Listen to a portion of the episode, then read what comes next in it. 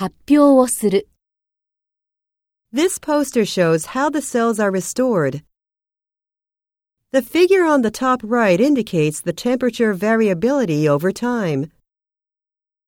The picture on the bottom left is how the experimental laboratory looks.